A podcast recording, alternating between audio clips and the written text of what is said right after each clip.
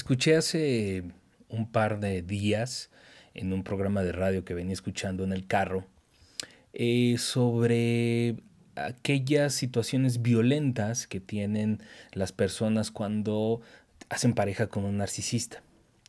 Eh, bueno, el título del episodio del día de hoy no son los narcisistas, pero me llamó muchísimo la atención y algo que quiero compartir con ustedes es que al final de la entrevista del programa que estaban haciendo estas personas, que era un programa de radio allá en León, Guanajuato, decían hay que crear redes de apoyo.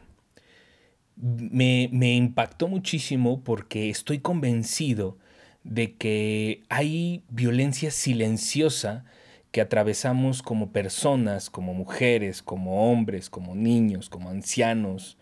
Eh, hay mucha violencia que se nos ejerce y hay, hay mucho silencio a través de, de, una sociedad que no nos educa para expresar nuestras emociones.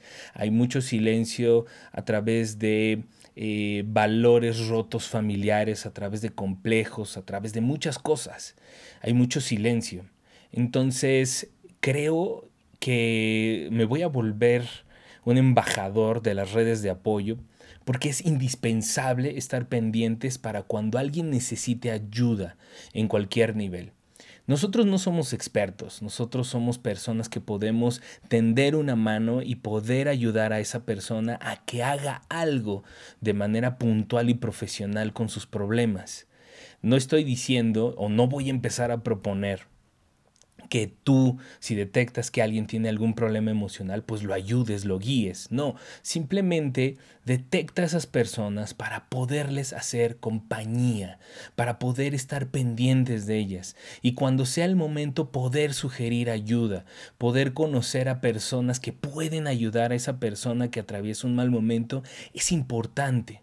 Entonces, desde ahora, creo que así como conocemos influencers que nos dictan modas, que nos dan unboxing, que así como conocemos músicos que hacen muy buena música, hay que conocer expertos y hay que saber canalizar a alguien cuando está atravesando una violencia emocional.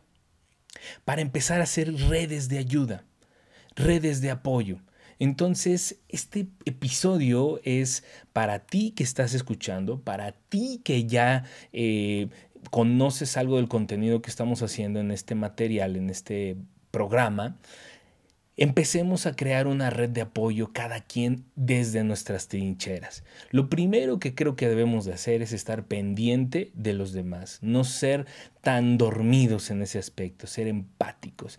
Y después que ya detectamos a alguien que puede necesitar el apoyo, es brindarle tu compañía, es que en ti descanse, que en ti encuentre una reflexión, una paz. Si puedes, invita a ese alguien a comer, invítale un café, invítale un té, unos tacos.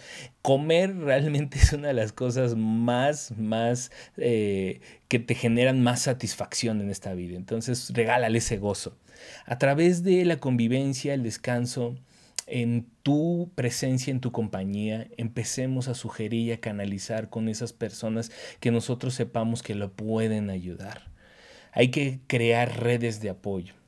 Y voy a hacer un paréntesis para los hombres eh, que no estamos muy acostumbrados como a generar conversación de nuestros sentimientos, de lo que nos sentimos mal. Eh, también hay que empezar a crear otro nivel, otro nivel en diálogo. No siempre tiene que ser banal, no siempre tiene que ser superficial, que si los deportes, que si esto, que si lo otro. Hay que empezar también a tener un diálogo un poco más...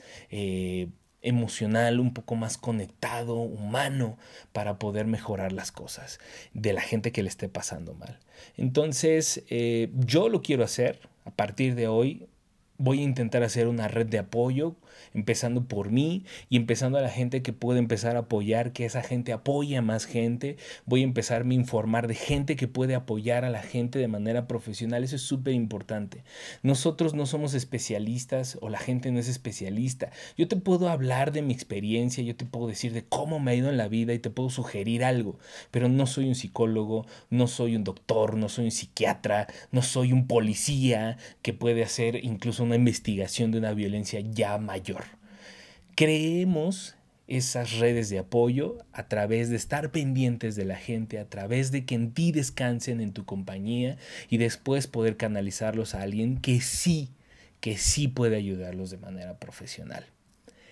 Antes de irme, antes de despedirme de este episodio aquí en Te Regalo Mi Voz, quiero quiero agradecerles infinitamente a la gente que nos ha escuchado a lo largo de estos ya casi tres meses que llevamos eh, prendidos. Quiero agradecer muchísimo a la gente de México, a la gente que nos está escuchando en Estados Unidos, pero sobre todo a la gente que nos está escuchando en Perú, porque al revisar las estadísticas de este programa es impresionante la gente que nos está escuchando en Perú y en esa zona del continente. Para todos ustedes que escuchan este contenido, mi gratitud, mi cariño y mi abrazo. Yo soy Cricho Guzmán y te regalo mi voz.